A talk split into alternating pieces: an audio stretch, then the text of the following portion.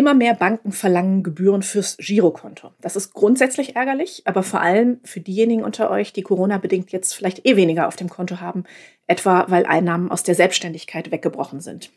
Ich habe noch mal reingeguckt. Seit Jahren haben wir die Consorsbank und auch die Norris Bank empfohlen mit ihren kostenlosen Konten für jeden, ohne jeden Geldeingang als Regel.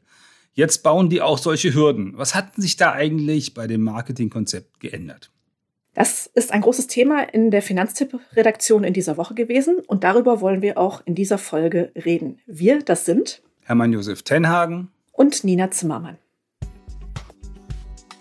Hier ist Finanztipp mit Tenhagens Corona-Podcast, unserem wöchentlichen Podcast, in dem wir dir erklären, wie du die finanziellen Herausforderungen von Corona einfach meisterst. Ja, Hermann, bisher war unser Credo bei Finanztipp ja, eine monatliche Grundgebühr fürs Konto kannst du dir sparen. Und zwar recht einfach. Die Welt dreht sich aber weiter. Das sieht nicht mehr ganz so rosig aus, denn es gibt immer weniger Banken, die ein bedingungslos kostenloses Girokonto anbieten. Gebühren, vor allem versteckte Gebühren, im Zweifelsfalle sind ja für jeden ärgerlich. Aber besonders für diejenigen, die beispielsweise wegen Corona in Kurzarbeit sind und deswegen weniger Gehalt auf dem Konto haben. Lass uns das aber mal der Reihe nach erklären. Bedingungslos, kostenlos ist eigentlich selbsterklärend. Aber was ist denn ein nicht bedingungslos kostenloses Girokonto? Na, das müssen wir mal abschichten. Viele Banken werben ja mit dem monatlich kostenlosen Konto, immer für die jungen Leute, aber häufig auch darüber hinaus, also ohne monatliche Grundgebühr. Das sind immer noch mehrere Dutzend. Dann kommen aber immer noch Kosten für die Kreditkarte vielleicht dazu oder sogar für die Girokarte. Es können Kosten entstehen beim Bezahlen im Euroraum und ähm, auch außerhalb. Es kann Mindestgeldeingang geben auf dem Konto 500, 700 oder auch mehr als 1000 Euro. Damit wollen die Banken dann immer sicherstellen, dass sich auf dem Konto was tut, damit sie Geld verdienen können oder besser noch, dass es das Gehaltskonto wird, also so eine Art Hausbankkonto, an dem viele Bankgeschäfte hängen und mit dem man über, viel über die Kunden erfährt. Also es gibt einen Unterschied zwischen Geldeingang und Gehaltseingang. Machen die Banken da auch konkreten Unterschied, wenn sie sagen, ähm, es ist an einen bestimmten Betrag gekoppelt, ob das Konto kostenlos ist oder nicht? Ähm, manche schreiben das, aber eigentlich prüfen können die ja nur so richtig äh, sozusagen oder wollen sie auch nur den Geldeingang. Also Gehaltseingang kann man natürlich äh, dann kann man das Gehalt immer noch umleiten auf ein anderes Konto, wenn einem das lieber ist. Und bei Geldeingang kann man natürlich auch das Spiel spielen. Das Gehalt geht auf ein anderes Konto und jeden Monat gehen äh, 700 oder 800 Euro auf äh, dann dieses Konto, äh, was ich preiswert nebenher haben möchte und ich bestreite da ein paar Zahlungen davon, damit die 700 Euro nicht im Orkus landen. Und auf die Art und Weise, also richtig prüfen können die das nicht. Im Kern geht es darum, dass die wollen, dass, dass sie Geschäfte machen können mit dem Kunden und dass das nicht nur ein Zweitkonto ist, bei dem so ein paar Kleinigkeiten abgewickelt werden und kein Geschäft zu machen ist. Unsere Finanztipp-Bankenexpertin Josephine hat etliche aktuelle Beispiele zusammengetragen, wo Banken Kontoführungsgebühren einführen oder zumindest einen Mindestgeldeingang verlangen. Welche Banken sind das genau? Naja, die ING hat das schon 2020 gemacht, die Noris Bank zieht diese Woche nach, die Consorsbank will es im März machen. Ihre Girokonten sind erstmal für Neukunden künftig nur noch dann kostenlos, wenn regelmäßig genug Geld eingeht. Bestandskunden, so haben uns beide Banken versichert, die können äh, das kostenlose Konto weiterhin betreiben, auch wenn sie diesen Geldeingang nicht haben. Man möchte also keine Kunden verlieren. Konsors, äh, eigentlich haben die ja mit der Strategie kostenloses Konto durchaus ähm, Erfolge erzielt. Consors ist von knapp 100.000 Girokontenkunden 2015 auf 330.000 Ende 2019 gewachsen. Das sind die letzten Zahlen, die die rausrücken. Und die Norris Bank liegt inzwischen auch bei 370.000 Kunden auf dem Girokonto.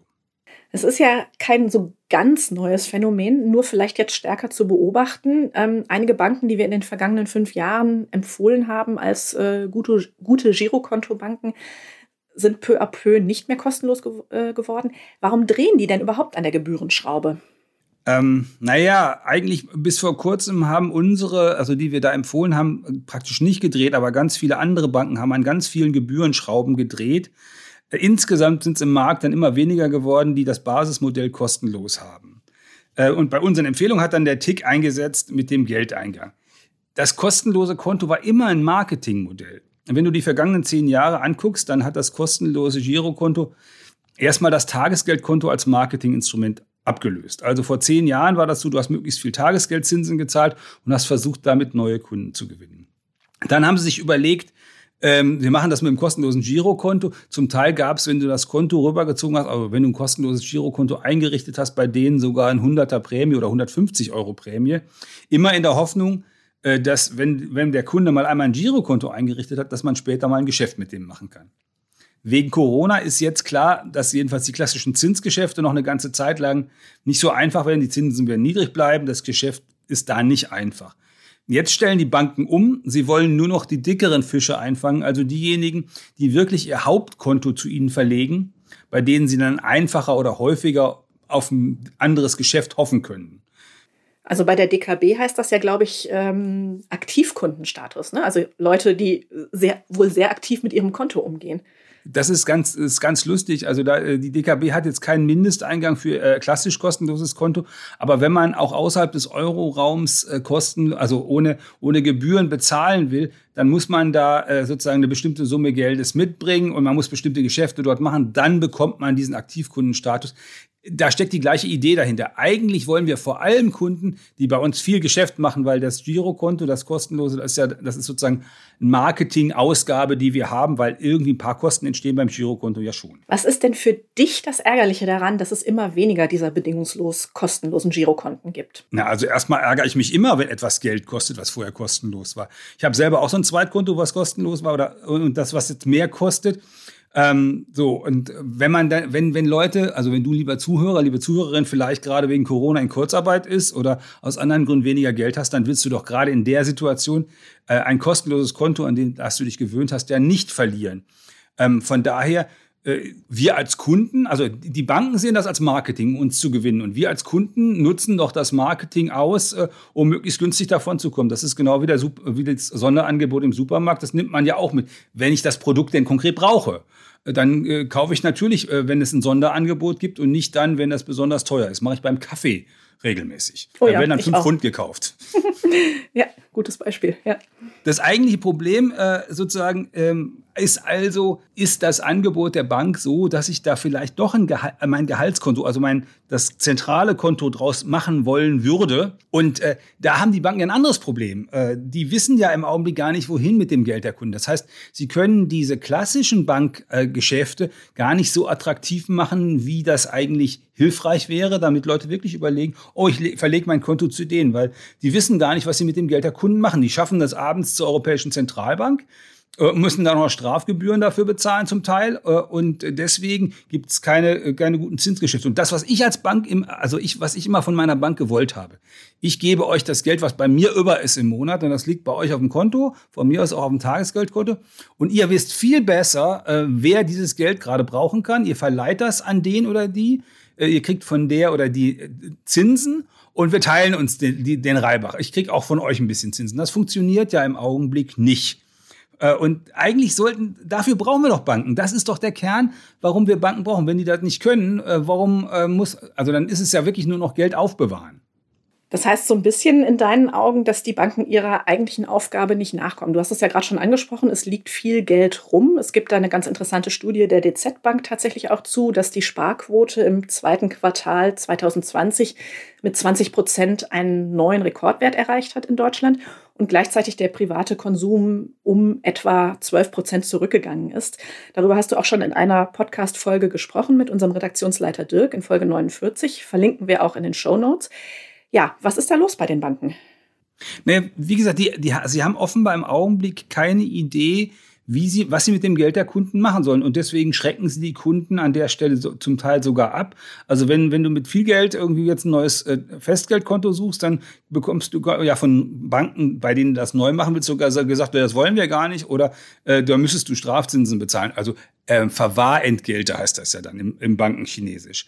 Also von daher, die, die machen ihre, die werden im Augenblick ihrer eigentlichen Rolle an der Stelle nicht gerecht. 2019, Anfang 20 konnte man das überhaupt nicht verstehen. Jetzt versteht man es vielleicht ein bisschen besser, weil natürlich äh, Kredite vergeben ist die eigentliche Rolle, die die Banken auch haben. Aber Kredite vergeben ist in Zeiten von Corona ja nicht mehr ganz so einfach, weil es könnte ja auch sein, dass einer von denen, die dann Kredit von der Bank bekommen, ähm, dann am Ende sozusagen wirtschaftlich nicht reüssiert und der Kredit ausfällt. Aber eigentlich das ist das, was wir von denen wollen. Die wissen das besser, die sollen das können und die sollen verflixt nochmal dafür sorgen, dass dieses Geld äh, auch wieder unter die Leute kommt, was wir bei ihnen lagern. Das bringt mich zum nächsten Aspekt, nämlich Zukunft des Girokontos, was mit dem gelagerten Geld passiert. Also für mich persönlich war es lange Zeit am einfachsten, alles bei einer Bank zu haben, weil ich da am wenigsten Aufwand mit hatte. Dann habe ich festgestellt, okay, mein Online-Girokonto ist mit genügend Geldeingang in Ordnung, aber die Kosten für mein Wertpapierdepot sind viel zu hoch und ich nehme mir schon länger vor, auch mal nach meiner Kreditkarte zu schauen, damit äh, ich im Ausland dann weniger zahle. Es scheint, äh, als hätte das Modell Vollbank also alles aus einer Hand ausgedient. Oder wie siehst du das? Ja, jein, nein. Naja, also ich glaube, das differenziert sich immer weiter aus. Es gibt ja diese neuen Smartphone-Banken, die dir ein kostenloses Konto samt Karte anbieten, aber bei denen musst du vielleicht auf andere Standardleistungen äh, wie eine Girokarte oder vielleicht ein Dispo verzichten. Ähm, auch das kostenlose Abheben ist bei denen oft eingeschränkt. Wenn dir das nicht ausreicht und willst trotzdem ein kostenloses Konto, musst du inzwischen halt mehr suchen. Wir haben ja so einen Girokonto-Rechner, wo, wo man das tatsächlich machen kann, also wo du, lieber Hörer, liebe Hörerin, tatsächlich gucken kann, für, die, für, den, für den Bedarf, den du konkret hast, was du davon willst von deinem Konto, dass du da ein günstiges Konto findest. Das ist tatsächlich immer differenzierter.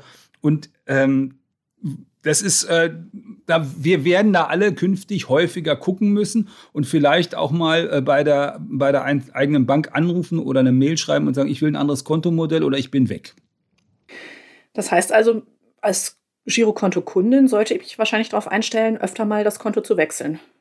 Ja, ja, vor allen Dingen für diese Zweit- und Drittkonten äh, wird das ähm, so sein, dass man da jetzt, dass ich, also ich werde da genauer gucken und ich glaube, ihr solltet alle mal genauer gucken, wo ihr das dann künftig vernünftig machen könnt und dann äh, für das sogenannte Hauptkonto zu gucken, ob man das irgendwie, ob ihr das gekoppelt kriegt mit anderen Dingen, die ihr mit dem Konto sowieso machen wollt. Wenn ihr, äh, dann, dann passt das ja auch wieder. Ähm, aber also da, da, da bewegt sich gerade viel im Markt, weil, weil im Kern die Banken auch nicht so genau wissen, wie sie künftig mit uns Kunden Geld verdienen können. Und dann das zweite, das zweite Risiko im Hintergrund ist immer, eigentlich wäre es schon ganz schön wieder, wenn ich Hausbank von jemand wäre, weil sonst hat er nachher irgendwie Google als Hausbank, weil Google weiß ohnehin schon viel über den. Und ich wusste früher ganz viel über meine Hausbankkunden äh, und habe das sozusagen weggegeben und habe das verpennt. Äh, und das ist sozusagen, das sind die beiden Bedrohungen. Auf der einen Seite Kunden, die ein Konto bei mir haben, was gar nichts einbringt, äh, die das aber gerne haben wollen, weil es für sie bequem ist. Und auf der anderen Seite sozusagen die großen Tech-Player, die vielleicht jetzt in diesen Bankenmarkt auch rein wollen und ähm, die ja ohnehin schon viel über die Kunden wissen und die dann am Ende, weil sie sowieso viel wissen und dann noch das Bankenwissen dazu bekämen, mir überlegen wären und mich ganz aus dem Markt schmeißen. Gucken wir nochmal zurück aus Verbrauchersicht. Also zum einen, du hast es ja gerade schon gesagt, äh, könnte ich bei unserem Girokonto-Vergleich gucken, ob ich da die passende Bank finde. Das verlinken wir in den Show Notes. Noch einfaches natürlich mit einem konkreten Tipp. Welche ja, Banken, okay. Die das so insgesamt äh, ganz gut lösen, empfehlen wir denn bei Finanztipp derzeit? Wir empfehlen im, die DKB und Comdirect vor allem. Die verlangen keine Grundgebühr. Auch die dazugehörigen Karten sind kostenlos und gehen bei der DKB 700 Euro monatlich ein. Kannst du weltweit kostenlos Geld abheben. Wenn das nicht der Fall ist, dann musst du immer, dann geht das immer noch in der Eurozone. Und bei Comdirect musst du zwischen Girocard und Kreditkarte wechseln, je nachdem, wo du bist, damit es dann jeweils kostenlos ist. Wenn das äh, noch nicht ausreicht als Auswahl, dann kannst du in den Girokonto-Rechner reingehen und dir sicher die passende Bank suchen. Und das, das Schöne dabei bei der DKW und Comdirect ist, du kannst da tatsächlich auch noch ein Depot zu äh, annehmbaren Konditionen haben. Also Depot ist ja sozusagen äh, der neue heiße Scheiß. Das ist so das Konto, wo du deine Wertpapiere liegen haben kannst. Und auch das ist bei denen günstig. Und über Depot müssen wir, oder über die Frage, was hat das mit Depot zu tun, was da in der Bankenwelt gerade passiert, müssten wir jetzt eigentlich reden. Für mich stellt sich die Frage, ob ein gutes Depot dann nicht auch zu einer guten Hausbank oder zu einem guten Girokonto dazugehört. Wie siehst du das? Naja, eigentlich ist, ist, das, ist das, wie gesagt, ich habe gerade gesagt, der neue heiße Scheiß ähm, ist dieses Depot. Und äh, das hat zwei Gründe. Äh, der eine Grund ist äh, sozusagen aus der Perspektive des Kunden, wenn die mir keine Zinsen mehr zahlen, äh, also aus deiner, liebe Zuhörerinnen, lieber Zuhörer, wenn die mir keine Zinsen mehr zahlen, die an der Bank, dann kannst du natürlich ein Depot aufmachen und kannst mit dem Depot ähm, Aktien oder besser einen Aktienindexfonds weltweiten kaufen. Empfehlen wir bei Finanztipp immer und kannst dein Geld dort selber langfristig anlegen mit einer ganz guten Aussicht, dass du da ordentliche Rendite bei hast. Und äh, aus der Sicht der der Bank ist das auch super, äh, weil äh, dann äh, kriegen die Kunden vielleicht auch noch ein bisschen mehr Geld und machen da vielleicht auch das ein oder andere Geschäft. Und das Risiko, was bei dem Depot ja doch da ist, jedenfalls auf die kurze oder mittlere Frist, das ist ja nicht bei der Bank, das ist nur noch beim Kunden. Von daher sehen wir ganz deutlich, dass diese Wertpapierdepots im Sonderangebot gepusht werden. Eigentlich sind die Wertpapierdepots das, was erst früher das Tagesgeld war und dann zwischendurch das Girokonto. Also ist das Wertpapierdepot das, wo die Banken jetzt versuchen, dich anzuwerben, liebe Zuhörerinnen, lieber Zuhörer. Also aus deren Sicht, lieber Kunde, liebe Kundin. Da wollen sie dich jetzt kriegen. Und äh, an sich ist das ja auch ganz vernünftig, aber der, der, der, der Konflikt ist wieder der gleiche. Inwiefern? Naja, ähm, wenn du das mit dem Depot clever machst, dann hast du äh, Tagesgeld und Festgeld hast du sowieso, damit du ein bisschen Geld nebenher parken kannst, wo du schnell drankommst. Aber das Depot, dann richtest du ein Depot ein und hast da ein, ein ETF drin, der über 15 Jahre läuft, weltweit Aktien, Index, Fonds, MSCI World und vielleicht noch ein, äh, ein ETF-Fondssparplan. Da fallen aber auch keine Kosten bei an. Das heißt, es fallen für die Bank auch keine Gebühren bei an, mit denen sie viel verdienen könnte. Damit sie mit dem Depot was verdient, müsste sie sich dazu, müsste sie dich dazu bringen, lieber Zuhörer, lieber Zuhörerin, dass du jetzt anfängst, regelmäßig mit Wertpapieren zu handeln.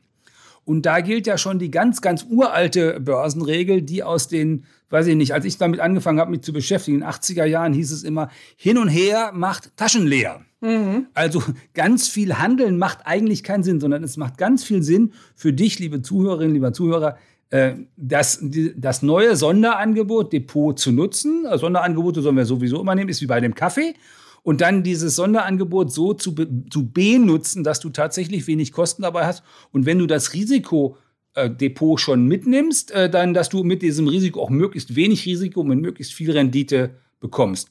Und wir sagen ja immer, äh, unser Philipp, unser Chefwissenschaftler, sagt über 40 Jahre, wenn du 15 Jahre sowas gehalten hast, hast du noch nie einen Verlust gemacht und im Schnitt 7 bis 8 Prozent Rendite. Das sind schöne Aussichten und damit möglichst viele von euch, liebe Hörerinnen, liebe Hörer, davon profitieren können, machen wir auch gerade einen Depotvergleich. Den macht unser Finanztipp Anlageexperte Hendrik. Ähm, der ist, wird im Februar abgeschlossen sein und da reden wir sicher auch demnächst hier im Podcast drüber. Und wir werden wahrscheinlich auch über das Thema Kreditkarte nochmal sprechen. Das äh, ist vorhin schon so ein bisschen angeklungen. Auch da gibt es das eine oder andere günstige Angebot, vielleicht nicht gerade bei der Bank, wo du dein Girokonto hast. Da hat unsere Finanztipp-Bankenexpertin Josephine gerade ihre Untersuchung abgeschlossen. Das greifen wir womöglich schon in der kommenden Woche auf. Ja, die dazugehörigen Ratgeber, Kreditkarte, Depot, Girokonto natürlich verlinken wir in den Shownotes, wenn du direkt etwas dazu wissen möchtest. Das Thema kostenloses Girokonto bzw. Girokonto in Kombination mit Depot ist auch immer wieder ein Thema in unserem Forum. Da gibt es ein paar ganz interessante Threads zu. Vielleicht hast du da auch Lust mitzudiskutieren, liebe Hörerinnen, liebe Hörer. Auch dazu finden sich dann Links in den Shownotes. Also, dann lass mich noch mal kurz zusammenfassen, was wir heute besprochen haben.